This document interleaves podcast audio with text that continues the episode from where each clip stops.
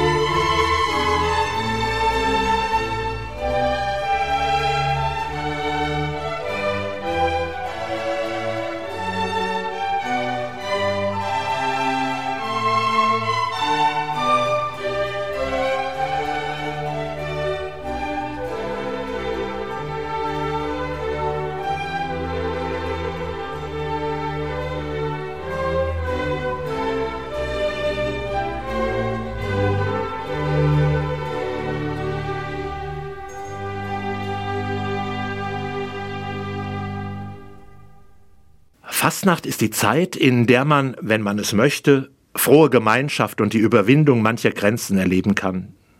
Das für uns Menschen so wichtige Gefühl, dazu zu gehören, das gibt es an Fastnacht sozusagen für kleine Münze und ohne große Anstrengung.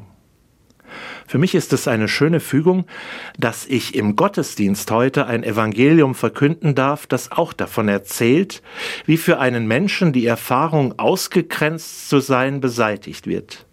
Der Evangelist Markus berichtet, wie ein Aussätziger zu Jesus kommt und diesen um Heilung bittet. In jener Zeit bedeutet der Aussatz für den Menschen, nicht mehr am gesellschaftlichen Leben teilnehmen zu können und außerhalb der Städte und Ortschaften leben zu müssen. Ebenso durfte man nicht mehr am Gottesdienst teilnehmen. Ein Aussätziger war sozusagen von den Menschen und sogar von Gott verlassen. Das alttestamentliche Buch Levitikus hält fest, dass der Aussätzige eingerissene Kleider tragen sollte und das Kopfhaar ungekämmt lassen musste. Der Mensch musste, falls er in die Nähe anderer kam, schon von weitem rufen Unrein, unrein. Seit dem Erleben von Quarantäne, Ausgangsverbot und Distanzregeln während der hinter uns liegenden Pandemie können wir uns in die Geschichte des Evangeliums vielleicht noch ein wenig besser einfühlen. Nicht wenige Menschen haben aus dieser Zeit heraus psychische Beeinträchtigungen davongetragen und manche Überempfindlichkeit ist entstanden. Wir haben eine Zeit hinter uns, in der man es fast als halben Anschlag interpretierte, wenn ein Mensch in der Nähe hüstelte oder niesen musste. Bei der Erzählung im Evangelium kann ich herauslesen, dass es für den Menschen hier nicht nur um die Heilung von einer körperlichen Erkrankung und ihren Symptomen geht, sondern um das Verhältnis, das der Erkrankte zur Gemeinschaft hat. Interessanterweise wird im Evangelium auch erwähnt, welche Gefühlsregungen Jesus während der Begegnung hat. Der Evangelist Markus erzählt, wie der Aussätzige zu Jesus kommt. Er fällt vor ihm auf die Knie und sagt, wenn du willst, kannst du mich reinmachen. Dann heißt es weiter, dass Jesus Mitleid mit ihm hatte. Wenn man wörtlich aus dem Altgriechischen übersetzt, müsste es sogar heißen, Jesus wurde in seinen Eingeweiden ergriffen. Also es ging ihm wirklich an die Substanz. Und dann streckt Jesus die Hand aus und berührt den Kranken. Damit tat Jesus etwas, was absolut verboten war. Durch die bloße Berührung macht er sich selbst kultisch unrein und wäre damit zumindest vom Gottesdienst ausgeschlossen gewesen. Dann sagt Jesus, ich will, werde rein. Und der Evangelist hält fest, sogleich verschwand der Aussatz und der Mann war rein. Normalerweise wissen wir Menschen, dass man da, wo die Gefahr einer Ansteckung besteht, auf Distanz geht und Berührung vermeidet. Bei Jesus ist es ins Gegenteil verkehrt. Hier kommt die Reinheit seiner Gottheit zum Vorschein. Man könnte sagen, Jesus infiziert den Menschen mit seiner Reinheit, holt ihn zurück in die Gemeinschaft. Doch was nun folgt, verwundert etwas. Es heißt weiter, dass Jesus den Geheilten wegschickt und streng anweist, niemand etwas von der Heilung zu erzählen. Auch hier ist der griechische Originaltext drastischer als die deutsche Übersetzung. Wörtlich heißt es übersetzt, dass Jesus den Kranken anschnaubt oder anfaucht und ihn wegtreibt oder hinauswirft. Vielleicht konnte Jesus schon voraussehen, dass der ehemals Kranke sich nicht einfach diskret als Gleicher unter Gleichen in die Gemeinschaft zurückbegibt, sondern sich mit seiner Heilungsgeschichte in den Vordergrund drängen und sich interessant machen würde. Denn es heißt tatsächlich, dass er überall verkündete, was geschehen war. Infolgedessen konnte sich Jesus jetzt nur noch außerhalb der Städte und Ortschaften aufhalten. Vermutlich, weil er von den Menschen auf seine heilerischen Fähigkeiten reduziert wurde. Jesus sah seine Sendung darin, die frohe Botschaft von der Liebe Gottes zu allen Menschen zu verkünden und von dort her die Menschen zur Umkehr und zum Umdenken aufzurufen.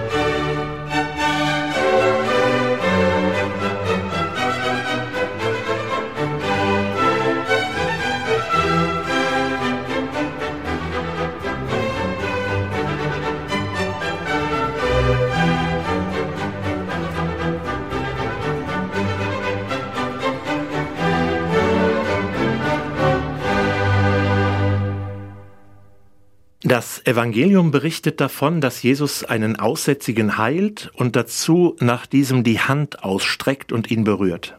Er möchte den Menschen wieder zurückführen in die Gemeinschaft aller Menschen und in die Gemeinschaft mit Gott. Mir fällt in diesem Zusammenhang eines der berühmtesten Kunstwerke der Renaissance ein. Vielleicht kennen Sie es auch. Ich denke an ein Fresko Michelangelos in der Sixtinischen Kapelle im Vatikan, nämlich jenes, das darstellt, wie Gott den Menschen ins Leben ruft. Kurz genannt die Erschaffung des Adam. Das bekannteste dieses Bildes sind die beiden Hände mit ihren ausgestreckten Zeigefingern, kurz vor der Berührung. Etwas seltener sieht man das komplette Bild wiedergegeben. Hier liegt Adam als nackter Mensch auf dem Boden, auf seinem Ellenbogen leicht aufgerichtet, kraftvoll zwar, aber dennoch etwas schlaff und verträumt, da die göttliche Energie noch nicht in ihm ist. Ihm entgegen schwebt in einem großen wehenden Umhang der Schöpfergott, der sich nach seinem Geschöpf ausstreckt und es ins Leben führen möchte. Das für mich Interessante an diesem Bild das vielleicht erst beim nochmaligen Betrachten wirklich auffällt, ist, wie Michelangelo Gott dargestellt hat. In dem großen Umhang Gottes finden sich viele unterschiedliche Gestalten. Man könnte die himmlischen Wesen als schmückendes Beiwerk abtun. Vielmehr aber bringen sie für mich zum Ausdruck, dass der liebende Gott in sich Gemeinschaft ist. Gott will Gemeinschaft, und zwar nicht nur für sich selbst, sondern für jeden Menschen. Wenn ich diese theologische Betrachtungsweise versuche in unseren ganz normalen Alltag hinein zu buchstabieren, muss es ein Hauptanliegen des glaubenden Menschen sein, immer wieder für die Gemeinschaft einzutreten und zu suchen, was diese fördert.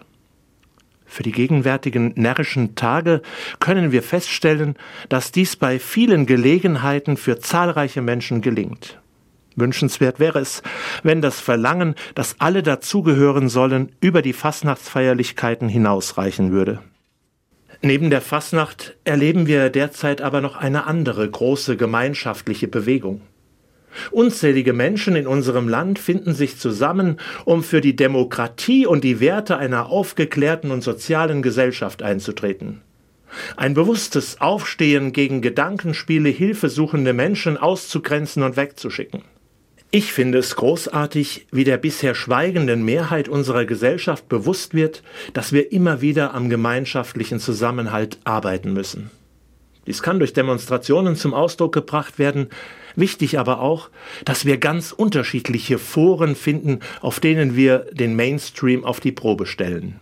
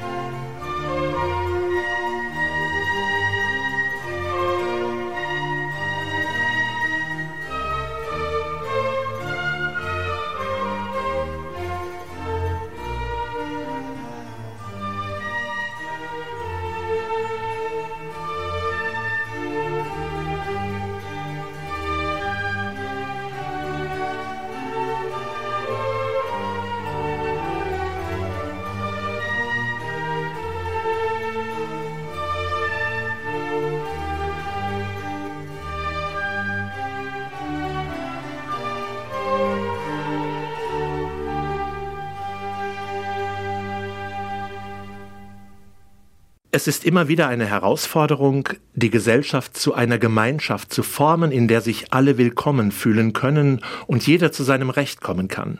Eine Gemeinschaft, in der sich keiner benachteiligt fühlen muss oder an den Rand gedrängt wird. So erleben wir gegenwärtig sicher auch eine sehr kritische Situation, in der sich hoffentlich zeigen wird, wie Demokratie im besten Sinne funktionieren kann und soll. Es ist nie gut, wenn nur die Trennung unterschiedlicher Lager stattfindet, denn dann sind im schlechtesten Fall wieder Menschen ausgegrenzt, und das führt am Ende nur zu neuen Problemen.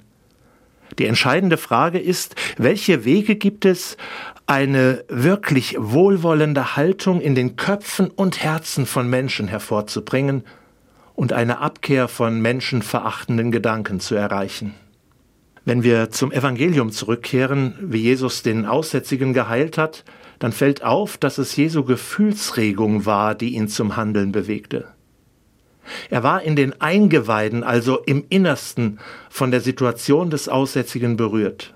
Es braucht also immer wieder Möglichkeiten der Begegnung und der gegenseitigen Mitteilung, in welcher Situation wir Menschen uns jeweils befinden. Berührung findet im Evangelium statt und dadurch Heilung. Nicht die Angst, mich mit dem Negativen anzustecken, darf vorherrschen.